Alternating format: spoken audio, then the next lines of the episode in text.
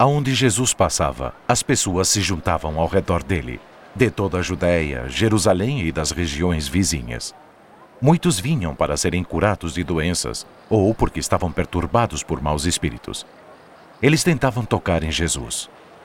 Dele saía poder que curava a todos. Salve-nos, Jesus! Precisamos do Senhor! Outros vinham para ouvi-lo, muito interessados na mensagem sobre o reino de Deus. Jesus falava diretamente aos seus corações, corrigindo alguns, irado com outros, mas causando efeito nas vidas de todos os que o ouvissem. Jesus falava sobre ser abençoado por Deus. Felizes são vocês, os pobres, porque o reino de Deus é de vocês. Felizes são vocês que agora têm fome, porque terão fartura. Felizes são vocês que agora choram, porque vão sorrir. Obrigado, obrigado, senhor. Obrigado, senhor. Felizes são vocês quando os odiarem e rejeitarem, insultarem e disserem que são maus por serem seguidores do Filho do Homem. Fiquem felizes e muito alegres quando isto acontecer, porque a grande recompensa os espera nos céus. Os antepassados destas pessoas fizeram isto mesmo aos profetas. Jesus repetiu a advertência dada pelos profetas antepassados. Pobres de vocês que agora são ricos, porque já tiveram sua alegria.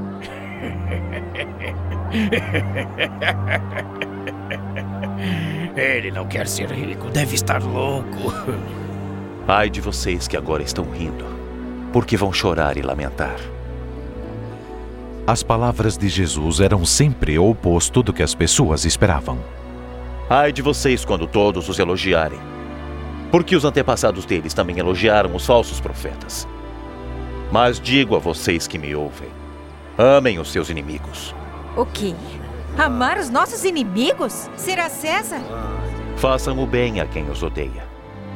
Abençoem os que os amaldiçoam e orem em favor de quem os maltrata. Se alguém lhes der um tapa na cara, ofereçam o outro lado a ele. Se alguém tomar sua capa, deixe que leve a túnica também. Deem alguma coisa a quem lhes pedir.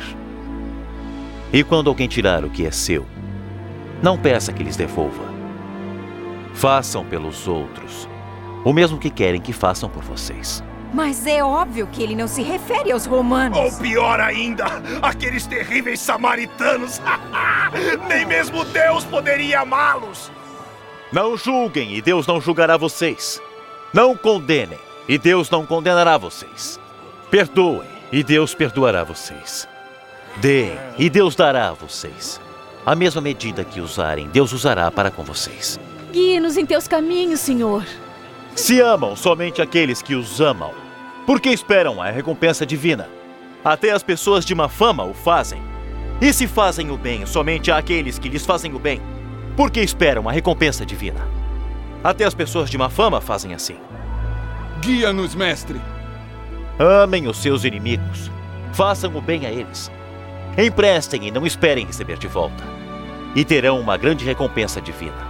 Assim serão os filhos do Altíssimo Deus. Façam isto porque Ele é bom para os ingratos e maus. Sejam misericordiosos, assim como o Pai também o é.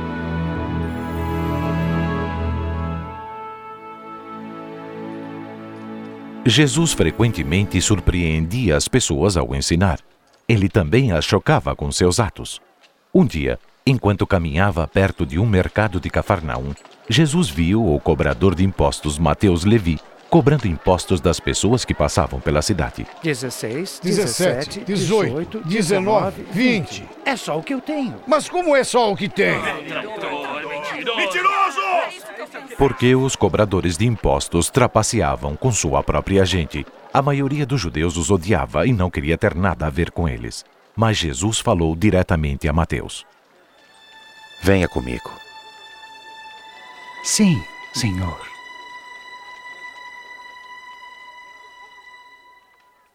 Depois de uma noite inteira a sós orando a Deus, Jesus escolheu doze homens para se tornarem seus seguidores mais próximos, seus discípulos, aqueles que ele prepararia especialmente para levar a sua mensagem de boas novas. Entre os pescadores, ele escolheu Pedro, André, Tiago e João.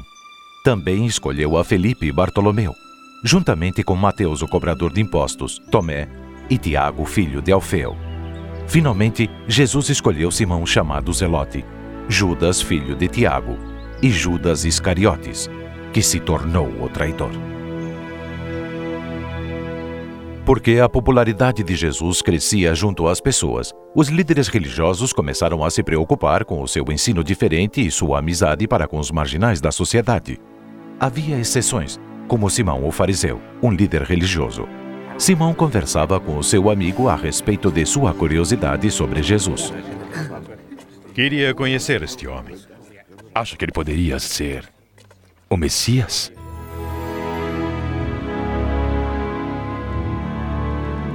Então Simão convidou Jesus para jantar para ver se ele era mesmo o escolhido que os judeus esperavam.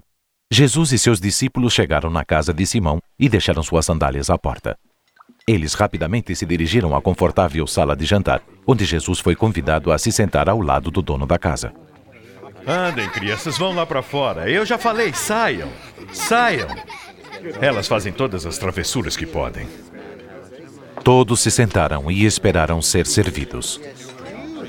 Uma mulher que tinha uma vida imoral entrou na sala carregando um jarro de perfume. O que ela faz aqui? Não sei. Ela soube que Jesus estava jantando naquela casa. A mulher correu para Jesus. O que ela está fazendo? Com lágrimas nos olhos, ela lavou os pés dele e, com os seus longos cabelos, os enxugou e os beijou. Simão disse a si mesmo: Se este homem fosse de fato profeta, saberia quem é esta mulher que está tocando nele. Saberia da vida de pecados que ela leva. A mulher abriu o jarro e despejou o perfume sobre os pés de Jesus, como um ato de adoração. Jesus olhou para o dono da casa e disse: Eu sei quem é esta mulher, Simão. Vou lhes contar uma coisa. Dois homens deviam um a outro quem prestava dinheiro. Um devia 500 moedas e o outro 50. Nenhum podia pagar, então ele lhes perdoou a dívida. Qual deles vai amá-lo mais? Eu suponho que é aquele que devia mais. Você está certo. Vê esta mulher? Eu entrei em sua casa e você não me ofereceu água para meus pés. Ela, porém, os lavou com lágrimas e os enxugou com os cabelos.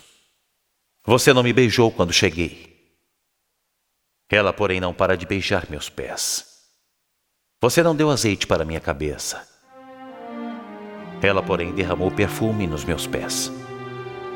Eu lhes digo: seu grande amor prova que seus muitos pecados já foram perdoados. Mas a quem pouco se perdoa, pouco amor demonstra.